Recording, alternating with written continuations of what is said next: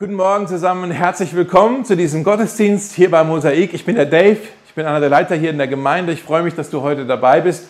Wir sind gerade in einer Reihe, die nennen wir Waymaker, so wie das Lied, was wir gerade gesungen haben, Waymaker. Und wir schauen uns an, wie Jesus Wege baut, wie er Wege bereitet, Wege ebnet zu unseren Herzen hin wie er Brücken baut über die Barrieren hinweg, die wir vielleicht in uns haben, die Barrieren, die uns vielleicht ja, abhalten, zu ihm zu kommen, die uns ein bisschen zurückhalten und über die wir auch selber nicht hinwegkommen. Aber Jesus schafft es, über diese Barrieren Brücken zu bauen. Das schauen wir uns an, Barrieren und Brücken, wie Jesus Wege baut. Und wir schauen uns da jetzt in dieser Reihe jede Woche eine andere Bibelgeschichte an, wo Menschen in der Bibel Jesus Begegnungen hatten. Äh, und heute schauen wir uns Paulus an. Paulus, vielleicht hast du den Namen schon mal gehört. Paulus ist eine recht bedeutende Person für uns Christen. Äh, in, in der, Im Neuen Testament ist er eine der, der wichtigsten Persönlichkeiten. Er hat etwa die Hälfte des Neuen Testaments hat er verfasst. 13 der Briefe im Neuen Testament äh, werden Paulus zugeschrieben. Ja? Und er ist im ganzen römischen Reich umhergezogen und hat dort Gemeinden gegründet und hat dort von Jesus erzählt. Also er ist ein sehr, eine sehr bedeutende Person. Aber bevor Paulus Paulus war, war Paulus Saulus. Er hatte einen anderen Namen und nicht nur das, er hatte auch eigentlich ein komplett anderes Leben. Bevor er Jesus kennengelernt hat, vor Christus sozusagen, in der Zeit vor Christus in seinem Leben, war er ein komplett anderer Mensch. Vielleicht schaust du auch in deinem Leben zurück und denkst, ja, oh krass, bevor ich Jesus kennengelernt habe, war ich ein ganz anderer Mensch. Da habe ich ganz andere Werte gehabt, ganz andere Ziele verfolgt, äh, habe vielleicht auch Sachen gemacht, auf die bin ich jetzt gar nicht mehr so stolz. Ja. Ich glaube, Paulus hat auch zurückgeschaut. Später im Leben hat er zurückgeschaut auf sein früheres Leben und hat gedacht, Mensch, was habe ich mir dabei nur gedacht? Wie war ich da eigentlich drauf? Und war da vielleicht gar nicht so stolz drauf. Ja? Also, wir müssen uns den Saulus anschauen, wir müssen uns ein bisschen die Barrieren anschauen und dann wollen wir sehen, wie Saulus zu Paulus geworden ist, der große äh, ja, Missionar in der Bibel, ja, der im ganzen römischen Reich von Jesus erzählt hat. Also, wir treffen Saulus zum allerersten Mal in der Apostelgeschichte Kapitel 7.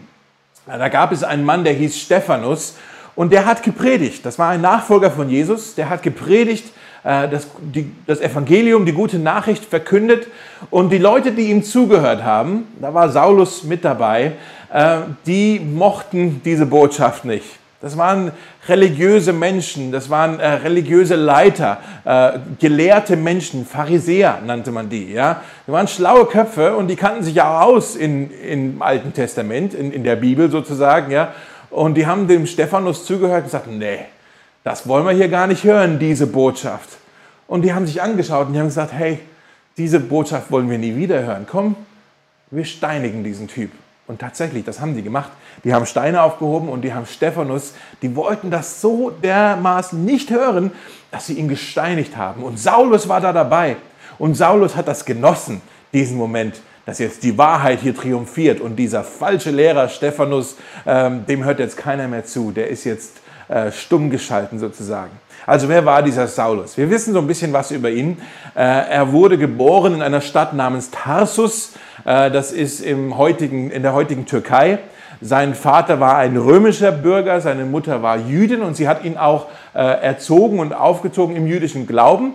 Und als er, äh, also er war, das war eine wohlhabende Familie, er war auch sehr gebildet. Als Saulus 14 Jahre alt war, wurde er nach Jerusalem geschickt äh, um dort unter dem großen äh, Pharisäer Gamaliel, es war ein, ein, sehr weiser Mann, ein sehr angesehener Mann, und dort dürfte er äh, unterrichtet werden, in dieser Schule von Gamaliel. Ja? Ähm, und Saulus war nicht nur irgendein Schüler, er war Klassenbester. Er hat dort also gelernt, er, wie äh, wie die ganzen Gesetze im Alten Testament funktionieren, die, die Gesetze von Mose, die Tora sozusagen.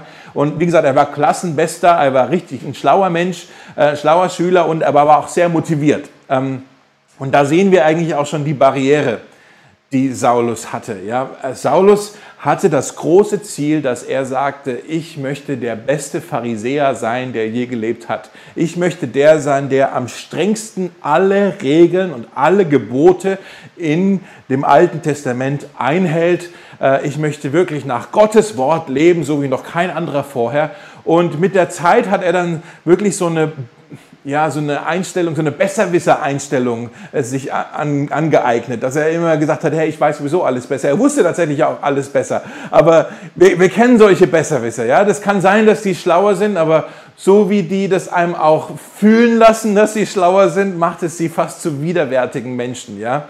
Also Psychologen sagen so, diese Besserwisserei, die kommt oft aus so einer eigenen Unsicherheit heraus, ja, dass Menschen eigentlich gar kein Selbstbewusstsein haben und sich dieses Selbstbewusstsein halt holen, indem sie andere runtermachen. Ja, bei, bei Paulus oder bei Saulus war das halt auch so gewesen, dass er halt sagen konnte, hey, ich fühle mich jetzt besser oder ich fühle mich jetzt wertvoller, weil ich weiß, ich kann äh, die Fehler in dir äh, offenbaren, aufdecken, ja, oder ich, ich kann dich korrigieren, ich kann dich zurechtweisen, ich kann dir helfen, besser zu werden, weil ich weiß es ja schon besser. Und das, diese überhebliche Besserwisserei, äh, diese, diesen Stolz, den Saulus hatte, ähm, das war seine große Barriere. Saulus hatte das große Ziel oder hatte sich wirklich das zum Ziel gemacht, dass er jeden korrigieren würde, der nicht seiner Meinung ist. Äh, zur Not mit Gewalt. Zur Not würde er es sogar mit Gewalt, äh, zur Not hat er gesagt, ich lasse es dich spüren, dass du falsch liegst und dass ich recht habe. Und er war also ein sehr, sehr ähm, wütender, ja, ein sehr, sehr ah, bissiger Typ so, ja. Und er wurde tatsächlich zu einem, der die Christen, die eine andere Lehre hatten, er hat sie verfolgt. Er, hat, er ist ihnen nachgegangen. Schaut mal hier in Kapitel 8 von der Apostelgeschichte steht es dann so. Saulus aber hatte Gefallen an Stephanus' Tod. Mit diesem Tag, also als Stephanus gesteinigt wurde, setzte eine große Welle der Verfolgung ein, von der die ganze Gemeinde in Jerusalem erfasst wurde. Und außer den Aposteln flohen alle Gläubigen nach Judäa und Samarien. Die rannten um ihr Leben. Ja? Saulus zog durch die ganze Stadt Jerusalem und versuchte die Gemeinde mit allen Mitteln zu vernichten. Er ging von Haus zu Haus und zerrte Männer und Frauen heraus und ließ sie ins Gefängnis werfen. Mann, was ein Typ, oder? Und was ist dann passiert? Wie konnte dieser fanatische, äh, gewalttätige, äh, religiöse, ja, dieser fanatische Verfolger der Christen, wie wurde aus diesem Mann tatsächlich dann selber ein Christ? Und ich glaube, was wir in dieser Geschichte jetzt heute gleich sehen, ist, dass Saulus war einer, er verfolgte die Christen, aber Christus verfolgte Saulus. Christus ging ihm hinterher, er ging ihm nach. Und das sehen wir jetzt in der Apostelgeschichte 9. Schauen wir uns diese Geschichte an.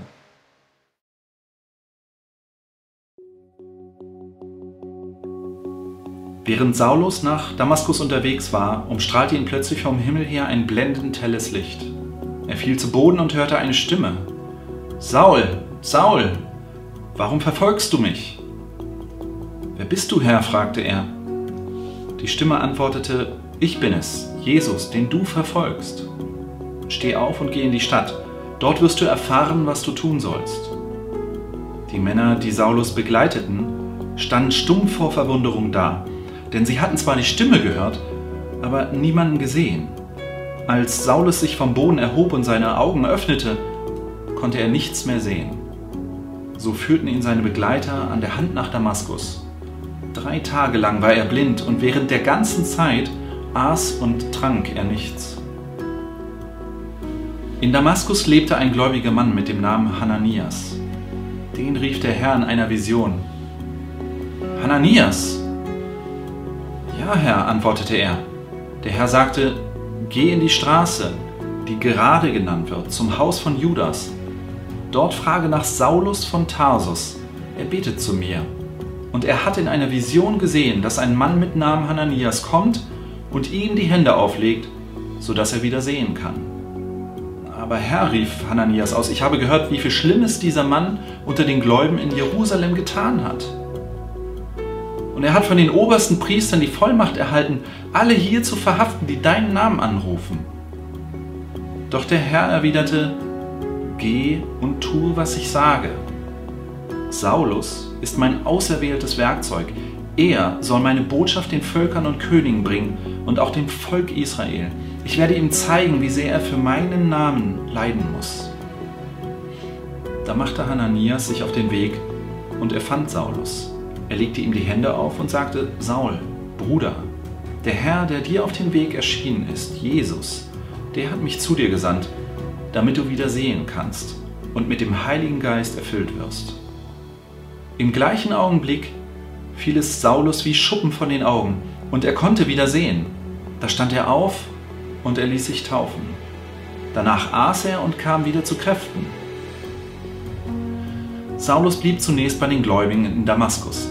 Er begann sofort damit, in den Synagogen von Jesus zu predigen und zu verkünden, dass er der Sohn Gottes sei. Alle, die ihn hörten, wunderten sich, ist das nicht derselbe Mann, der die Anhänger von Jesus in Jerusalem so hart verfolgt hat? fragten sie. War er nicht gekommen, um sie auch hier in Fesseln zu legen und vor die obersten Priester zu führen? Doch Saulus predigte immer überzeugender.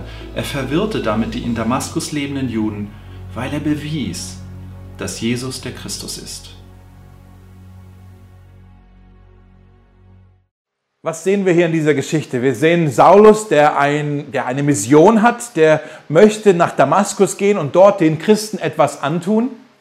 Wir sehen in dieser Geschichte aber auch Jesus. Jesus hat auch eine Mission. Er möchte Saulus nachgehen und etwas für ihn tun. Und wir sehen, wie Jesus hier einen Weg ebnet, den Waymaker macht. Ja? Er, er, er ebnet einen Weg, er baut eine Brücke über diese ganzen Barrieren hinweg, die Saulus hat. Diese Barrieren, die ihn eigentlich davon abhalten, jemals einfach nur über Jesus auch nur nachzudenken, weil er so überzeugt war, ich habe recht, ich habe recht, alle anderen liegen falsch und ich muss alle korrigieren zur Not mit Gewalt. Und jetzt sehen wir, wie Jesus es schafft, da eine Brücke drüber zu bauen. Keine Brücke aus Holz oder aus Stahl oder aus Beton, sondern wenn Jesus eine Brücke baut, dann benutzt er dafür andere Materialien, äh, andere Elemente. Und diese Elemente möchte ich heute mit euch anschauen. Die sehen wir nämlich alle in der Geschichte hier von Saulus. Diese Elemente, die Teil sind von den Brücken, die Jesus baut. Also nochmal eine Sache, die wir gesagt haben schon in den letzten Wochen, war, dass ähm, Jesus ist der Weg zum Vater, zu Gott, aber es gibt tausend Wege zu Jesus. Und das stimmt. Jesus liebt es, ganz individuelle äh, Geschichten zu schreiben und Wege zu ebnen äh, mit ganz unterschiedlichen Menschen. Er individualisiert das sehr gerne. Ja, das gibt jetzt nicht kein irgendein Skript oder irgendein Pattern oder hier sind diese fünf Schritte, die man immer gehen muss und äh, so das Rezept sozusagen. Nee, Jesus schafft es auf ganz unterschiedliche Art und Weise mit jedem eine persönliche Geschichte zu schreiben. Aber trotzdem glaube ich auch, dass in jeder Brücke, die Jesus baut, dass sie aus dem gleichen Baumaterial eben ähm, gebaut wird, aus diesen äh, vier Elementen, die immer irgendwie vorkommen.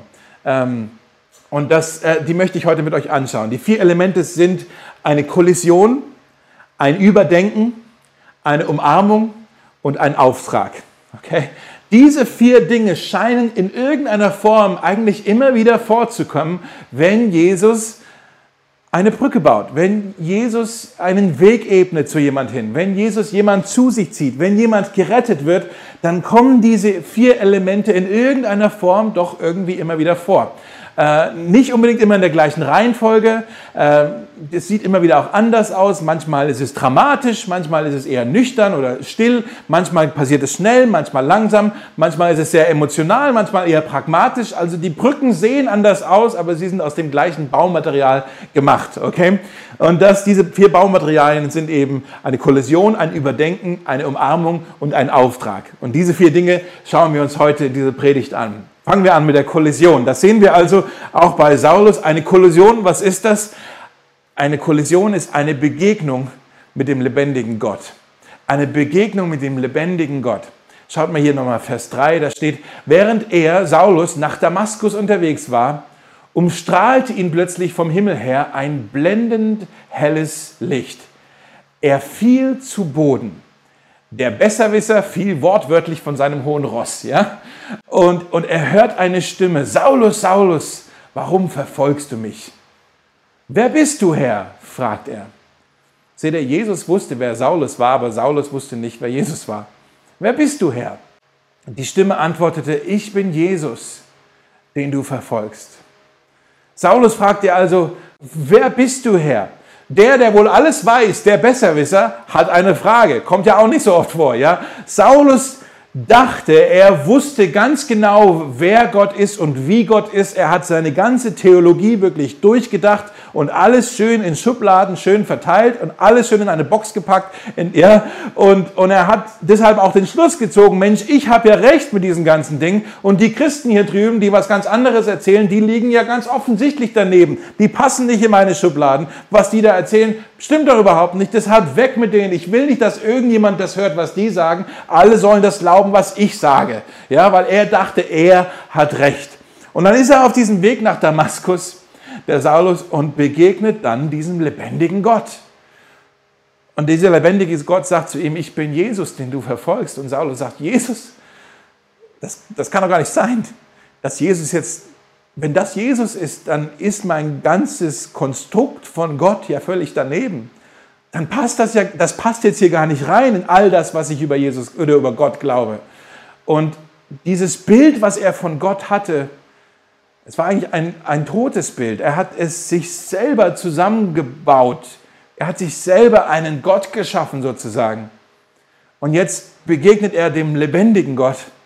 Und er merkt, der lebendige Gott ist ganz anders, als er dachte.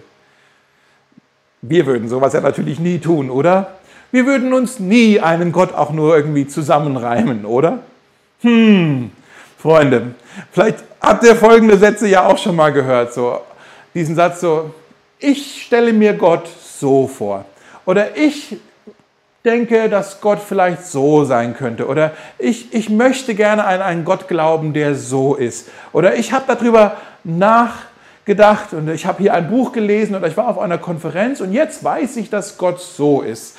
Oder auch andersrum, ich weigere mich an einen Gott zu glauben, der Folgendes sagt. Oder ich möchte nicht an einen Gott glauben, der Folgendes tut. Oder mir geht es nicht gut bei dem Gedanken, dass Gott vielleicht so und so sein könnte.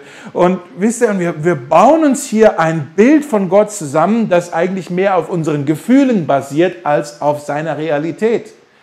Wir bauen uns ein Bild von Gott zusammen, mit dem wir halt ein Gott, den wir auch aushalten können. Ein Gott, den wir in unsere Schubladen packen können. Aber wehe, dieser Gott sprengt unser Denken oder tut etwas, mit dem wir vielleicht nicht einverstanden sind. Dann wollen wir diesen Gott, dann lehnen wir diesen ab und diesen Gott ab. Und wisst ihr, was passiert? Wir haben Gott in unserem Bild gemacht.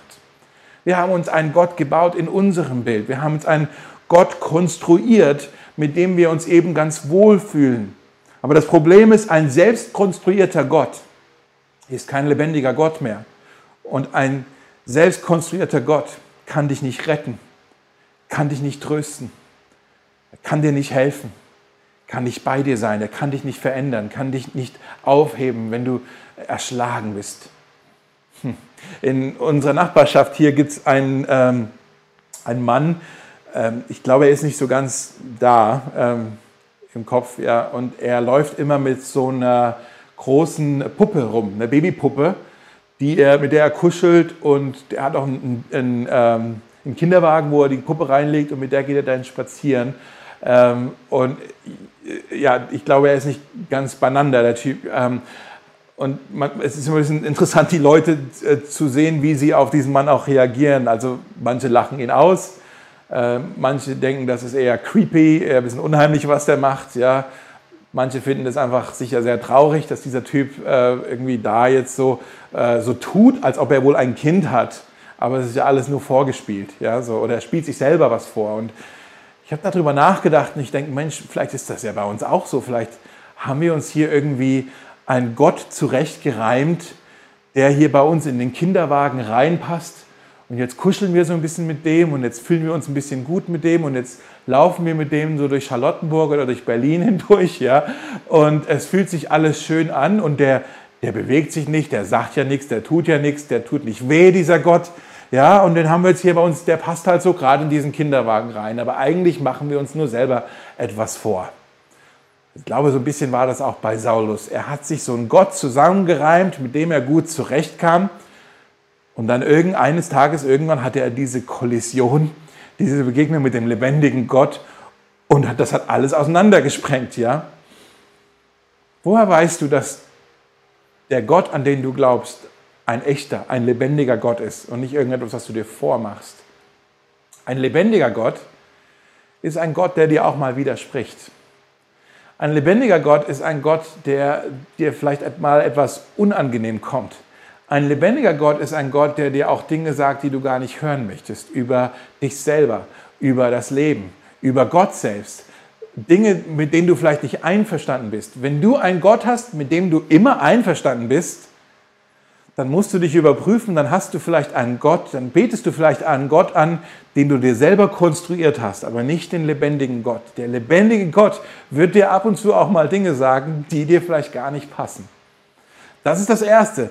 Da geht es los mit dieser Kollision mit dem lebendigen Gott und es sprengt das Denken von Saulus, es sprengt dein Denken. Die Geschichte geht dann weiter. Das führt so ein bisschen zum zweiten hin. Die Geschichte geht weiter in Vers 8. Saulus, als Saulus sich vom Boden erhob und, und, seine Augen öffnete, konnte er nichts mehr sehen. So führten ihn seine Begleiter an der Hand in die Stadt nach Damaskus. Drei Tage lang war er blind und während der ganzen Zeit aß und trank er nichts. Warum war er blind? Ich glaube, Gott ließ ihn absichtlich noch ein bisschen im Dunkeln, damit er Zeit hat, über das Geschehene nachzudenken, ohne irgendwie abgelenkt zu werden. Saulus musste innehalten. Er konnte gar nicht anders. Er musste jetzt darüber nachdenken, was ist hier eigentlich gerade passiert. Er musste das überdenken, er musste das reevaluieren. Das ist das Zweite, ein Überdenken. Das Weltbild wird hinterfragt. Okay, das erste ist die Kollision, eine Begegnung mit dem lebendigen Gott und Folge dessen, das Zweite ist, da muss ich jetzt mal drüber nachdenken. Was heißt das jetzt? Mein eigenes Weltbild wird wegen dieser Erfahrung jetzt völlig hinterfragt. Wir wissen, dass Paulus einiges nachgedacht hat in diesen drei Tagen, weil er schreibt darüber. Zum Beispiel in dem Philipperbrief Kapitel 3 oder auch im Römerbrief Kapitel 7 schreibt er darüber, was ihn in diesen Tagen so ein bisschen beschäftigt hat. Ich glaube, er hat über zwei Dinge, vielleicht auch über andere Dinge, aber auf zwei Dinge hat er auf jeden Fall nachgedacht. Das erste ist, äh, dass er darüber nachgedacht hat, was sein Gottesbild denn überhaupt ist. Über sein Verständnis über Gott hat er nachgedacht. Seht ihr, die Pharisäer, die haben eigentlich diesen Gedanken abgelehnt, dass Jesus der Messias sein könnte. Warum? Weil sie dachten, der Messias würde einer sein, der von Gott gesegnet und geehrt werden würde. Aber Jesus ist am Kreuz gestorben wie ein Verbrecher. Deshalb war Jesus einer, der von Gott verflucht und abgelehnt wurde. Offensichtlich, er hing ja wie ein Verbrecher am, am verfluchten Kreuz sozusagen. Aber jetzt sagt Saulus, Moment mal, wenn Jesus hier mit mir redet, das heißt ja, er ist vielleicht von den Toten auferstanden. Ich habe ihn doch gesehen, dann ist Jesus vielleicht doch ein Gesegneter, ein Gesalbter. Dann ist er vielleicht doch der Messias. Und dann hat vielleicht das Kreuz doch einen Sinn gehabt. Dann hat er dort vielleicht etwas erreicht, etwas getan für uns alle. Und seht ihr, Saulus war blind, aber so langsam ging ihm ein Licht auf. Und bis dahin hat Saulus immer gedacht, ein starker Gott wird eines Tages einen starken, triumphalen Messias schicken und dieser starke Messias würde dann die starken Menschen erretten, die starken Menschen, die halt ganz besonders gut alle Gebote immer eingehalten haben. Aber jetzt merkt Saulus so langsam, Moment mal, wenn Jesus hier wirklich der Messias ist, der für die Menschen gelitten hat und selbst für sie gestorben ist, sich selbst geopfert hat, für etwas geopfert wie ein Opferlamm, dann heißt das ja, dass die Gnade für alle ist, dass wirklich jeder gerettet werden kann, ganz gleich, wie gut sie alle Gesetze gehalten haben. Also Saulus denkt hier darüber nach, über, über sein eigenes Gottesbild, was er sich eben bisher äh, konstruiert hat. Und er denkt aber auch darüber nach, was heißt das denn jetzt für mich? Was sagt das alles denn jetzt über mich aus? Und Saulus realisiert, dass auch er einen Retter braucht, dass er sagt, Moment mal, wenn Rettung jetzt nicht darauf basiert, wie gut ich jetzt alle Regeln einhalte, dann heißt es ja, dann, dann werde ich ja nie gut genug dafür sein. Dann kann ich es versuchen, so, so gut ich möchte, aber es wird nie gut genug sein. Ich werde es nicht schaffen, mich aus eigener Kraft äh, zu, zu retten. Ich brauche auch einen Retter. Ich brauche auch diese Gnade, die Jesus hier anbietet. Und seht ihr, Saulus, er kommt hier zu dieser Schlussfolgerung, dass, dass er merkt, in mir ist mehr Sünde und Mangel, als mir eigentlich je bewusst war. Aber in Christus ist auch mehr Gnade und diese Gnade, sie geht tiefer und weiter, als ich es jemals erhoffen konnte. In mir ist mehr Sünde und Mangel, als mir bewusst war, aber die Gnade von Jesus geht tiefer und weiter, als ich es mir je erhoffen konnte. Bevor wir jetzt über die nächsten zwei ähm, Elemente reden, aus denen Jesus eine Brücke baut, wollen wir jetzt hier innehalten und darüber singen, über die Gnade Jesu, die tiefer ist und die weitergeht, als wir es uns je erhoffen konnten. Lass uns jetzt gemeinsam singen. Amen. Amen. Die Geschichte geht weiter mit einem Mann namens Hananias. Hananias war einer der Christen, der, der gläubigen Menschen in der Stadt Damaskus. Also einer der Menschen, zu denen Saulus eigentlich hin wollte und sie verfolgen wollte und sie wegsperren wollte und vielleicht sie sogar töten wollte. Und Hananias ist in der Stadt Damaskus und er hat eine Vision, wo Gott sich ihm offenbart. Und Gott sagt zu ihm, Hananias, ich möchte, dass du in dieses Haus da drüben hingehst und da ist ein Mann namens Saulus und für den sollst du beten und die Hände ihm auflegen, damit er wieder sehen kann. Und Hananias hört das und äh, er hinterfragt das. Ich, können wir ihm ja nicht übel nehmen, dass er das tut. Und er sagt, okay, Moment mal, Herr, hast du gerade Saulus gesagt? Welchen Saulus meinst du denn jetzt hier? Ich habe nämlich auch schon mal von einem Mann namens Saulus gehört, äh, und ich weiß nicht, ob es gut ist, wenn dieser Saulus, den ich meine, den du meinst, wenn der mich trifft. Denn dieser Saulus, er hat äh, gerade die Vollmacht, die Autorität bekommen, dass er Menschen wie mich, die dir nachfolgen, wegsperren darf, vielleicht sogar töten darf. Bist du sicher, dass du willst, dass ich zu dem jetzt hingehe und ihm die Hände auflege und für ihn bete? Und Gott sagt, ja, du sollst zu ihm hingehen. Denn Saulus, der Saulus, den du auch meinst, der ist mein auserwähltes Werkzeug, sagt Gott. Und er wird hingehen in die Welt, wirklich zu Königen. Und er wird überall das Evangelium verkündigen, die gute Nachricht von Jesus Christus. Und was macht Hananias in Vers 17? Da steht, da machte Hananias sich auf den Weg und fand Saulus. Und er legte ihm die Hände auf und sagte, Saulus, Bruder, der Herr, der dir auf dem Weg erschienen ist, Jesus, der hat mich zu dir gesandt, damit du wieder sehen kannst und mit dem Heiligen Geist erfüllt wirst. Und da steht dann im gleichen Augenblick, fiel es Saulus wie Schuppen von den Augen und er konnte wieder sehen. Und da stand er auf und er ließ sich taufen. Was passiert hier? Was hier passiert, ist das dritte. Eine Umarmung. Eine Umarmung. Saulus wird in der Familie willkommen geheißen. Willkommen in der Familie. Das ist das Dritte. Hananias sagt zu ihm, das ist wirklich wunderschön, er sagt zu ihm, Bruder, Bruder Saulus. Und, ähm, und dann heißt es auch, dass er ihm die Hände aufgelegt hat. Ich weiß nicht, vielleicht hat auch schon mal jemand für dich gebetet und vielleicht hat diese Person dann dir auch irgendwo die Hände auf die Schulter gelegt und vielleicht sogar auf den Kopf. Und vielleicht war das komisch oder auch normal für dich. Ich weiß nicht.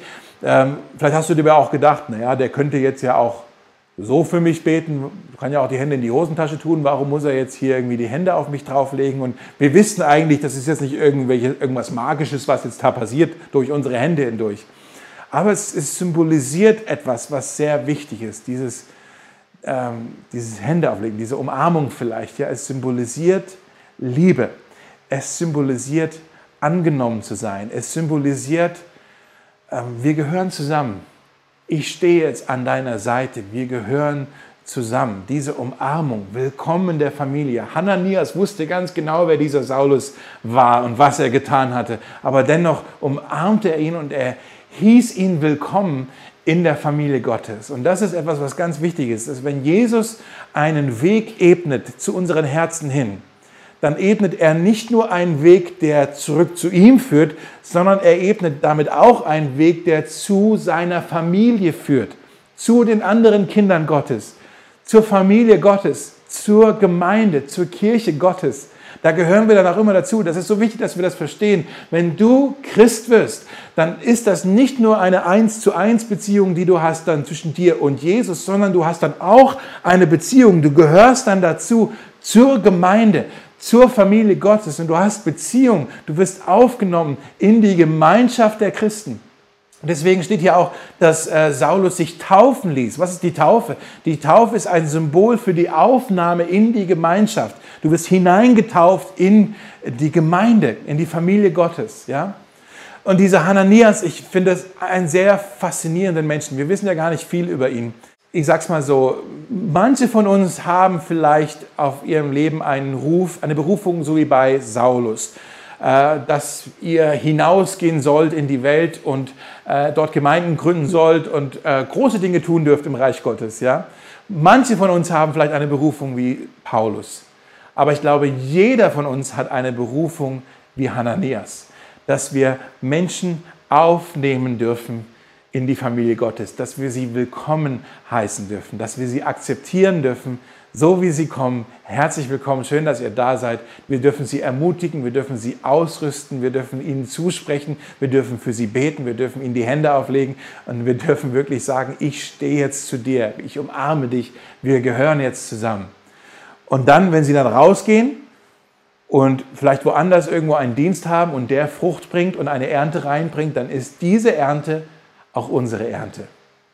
Ich glaube wirklich, dass die Ernte, die Paulus haben dürfte in seinem Leben, mit seinem Dienst, diese Ernte war auch die Ernte von Hananias, der, der Paulus als Saulus noch willkommen geheißen hat in die Familie. Schaut euch mal das hier an. Albert McMakin war Farmer. Mit 24 kam er bei einem Gottesdienst im Nachbarort zum Glauben an Jesus. Er war so begeistert, dass er seine Freunde in seinen Truck lud und mit zum nächsten Gottesdienst nahm, damit sie auch das Evangelium hören konnten. Einen Teenager, auch ein Pharmasohn, wollte Albert besonders gern mit zum Gottesdienst nehmen. Aber der war schwer zu überzeugen, weil er viel zu sehr damit beschäftigt war, sich in ein Mädchen nach dem anderen zu verlieben. Er fühlte sich nicht gerade zum christlichen Glauben hingezogen. Aber Albert McMakin hatte eine Idee. Er bat den jungen Mann, seinen Truck zu fahren und konnte ihn so überzeugen, mit zur Kirche zu kommen. Als sie ankamen, entschloss sich Alberts Gast, mit hineinzugehen und war dort, wie er selbst sagte, gebannt. Er kam immer wieder mit, bis er eines Abends nach vorne ging, um zu beten und sein Leben Jesus zu geben. Das war 1934.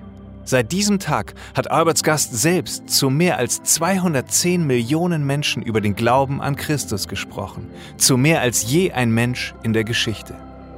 Er wurde der Freund und Vertraute von zehn amerikanischen Präsidenten und fast die Hälfte der Erdbevölkerung hat von ihm die Botschaft von Jesus im Radio oder Fernsehen gehört. Der Name dieses Mannes ist Billy Graham.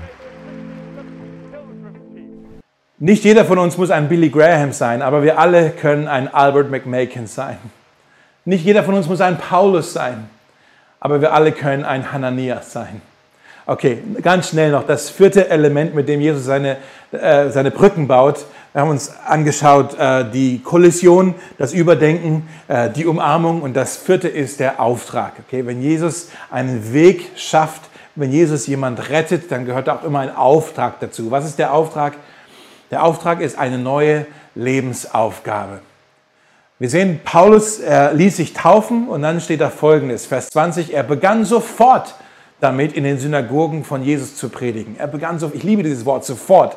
Er hat gar nicht lange gewartet. Seine Taufe war gleichzeitig seine Aussendung. Ja? Er begann sofort damit in den Synagogen von Jesus zu predigen und zu verkünden, dass er der Sohn Gottes sei. Er predigte immer überzeugender und da steht dann, und er verwirrte damit die in Damaskus lebenden Juden, weil er bewies, dass Jesus der Christus ist. Und das ist schon eine ziemlich krasse Kehrtwende, die wir jetzt hier sehen, oder? Am Anfang von diesem Kapitel sehen wir Saulus, der einen Auftrag hat. Der hat eine Mission. Ich möchte diese Gemeinde von diesem Jesus zerstören. Und jetzt in Vers 20 sehen wir, er hat eine neue Lebensaufgabe, eine neue Mission. Er sagt, ich will diese Gemeinde von diesem Jesus nicht zerstören. Ich will sie bauen. Ich will Teil von dem sein, was Gott hier tut. Ich möchte Teil davon sein.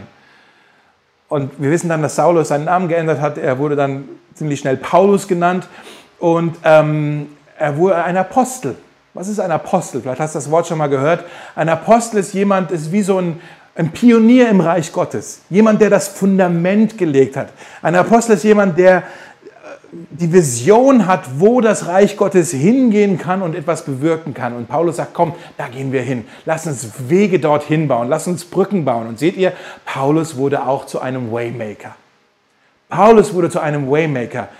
Der Auftrag oder das, was Jesus für ihn getan hat, das tut er jetzt für andere. So wie Jesus ihm nachgegangen ist, so geht er jetzt anderen nach.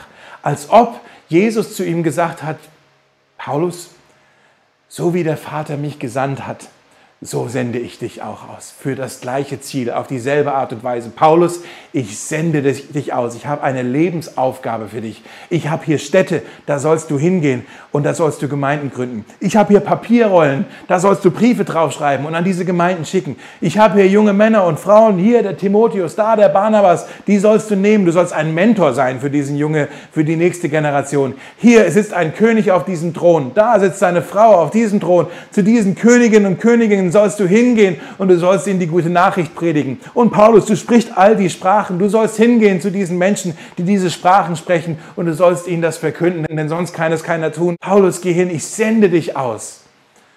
Und dann lesen wir in, in dem Brief an die Galater, da schreibt Paulus mal, Gott hat mich in seiner Gnade auserwählt und berufen. Hört ihr die Dankbarkeit in seinen Worten? Er hat mich auserwählt in seiner Gnade. Er offenbarte mir seinen Sohn damit ich den Völkern die Botschaft von Jesus verkünde. Wenn Jesus eine Brücke baut, benutzt er diese vier Elemente. Immer sehr, sehr unterschiedlich, aber irgendwie sind die immer mit dabei. Eine Kollision, ein Überdenken, eine Umarmung und ein Auftrag. Und ich möchte dich, bevor ich bete, noch fragen, wo stehst du mit diesen vier Dingern? Vielleicht bist du mal überlegen und sagst, hey, ich habe das Gefühl, ich habe hier zwar immer wieder was so von Gott gehört und ich habe mir das irgendwie so zusammengereimt, aber es fühlt sich leblos an, dieser Gott, den ich mir hier zusammengereimt habe, diesen Gott, den ich mir hier zusammen konstruiert habe. Ich möchte diesen lebendigen Gott kennenlernen. Dann lade ich dich ein, bete für eine Kollision und sage, Jesus, Jesus, wenn du wirklich real bist, wenn du der lebendige Gott bist, dann offenbare dich mir, zeige mir, wer du wirklich bist. Und ich bin überzeugt davon, dass Jesus dieses Gebet beantworten wird. Er liebt es, sich zu offenbaren. Vielleicht sagst du aber auch, ich habe diese Offenbarung gehabt, ich habe da was mit Gott erlebt, aber ich kann das immer noch gar nicht so richtig einordnen. Ich, irgendwie bin ich da ziemlich durcheinander. Ich versuche das gerade noch alles zu überdenken. Was heißt das denn jetzt? Ich habe gedacht, Gott ist so, aber scheinbar ist Gott ganz anders. Und was heißt es jetzt? Was heißt es jetzt für mich? Und dann solltest du vielleicht beten, Herr, gib mir Klarheit. Ich möchte das besser verstehen. Und auch hier würde ich sagen, hey, Lass uns davon wissen. Wir würden uns gerne auf eine Reise mit dir begeben und gemeinsam nach Antworten suchen. Vielleicht sagst du aber auch, ich habe mich für diesen Jesus entschieden. Ich habe mein Vertrauen in ihn gesetzt. Und dann möchte ich dir sagen, herzlich willkommen. Wir möchten gerne, so wie Hananias, dich auch willkommen heißen, dich herzlich willkommen heißen hier bei uns in der Gemeindefamilie von Mosaik. Du bist willkommen hier, du bist gewollt hier, du bist gewünscht hier.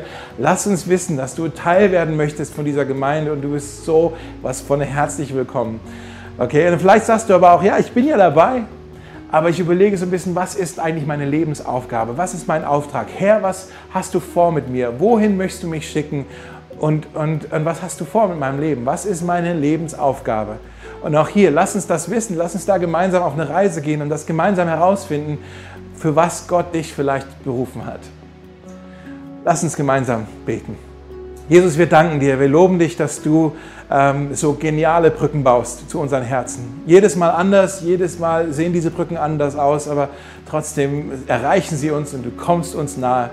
Äh, danke, dass du das auch bei Saulus getan hast und äh, wir in seiner Geschichte eigentlich sehen können, äh, ja, diese gleichen Elemente, die wir ja auch irgendwie bei uns kennen, dass da eine Kollision ist manchmal, dass wir merken, Mensch, Gott ist ganz anders, viel lebendiger und viel lebhafter, als wir das uns vielleicht zurechtgereimt haben.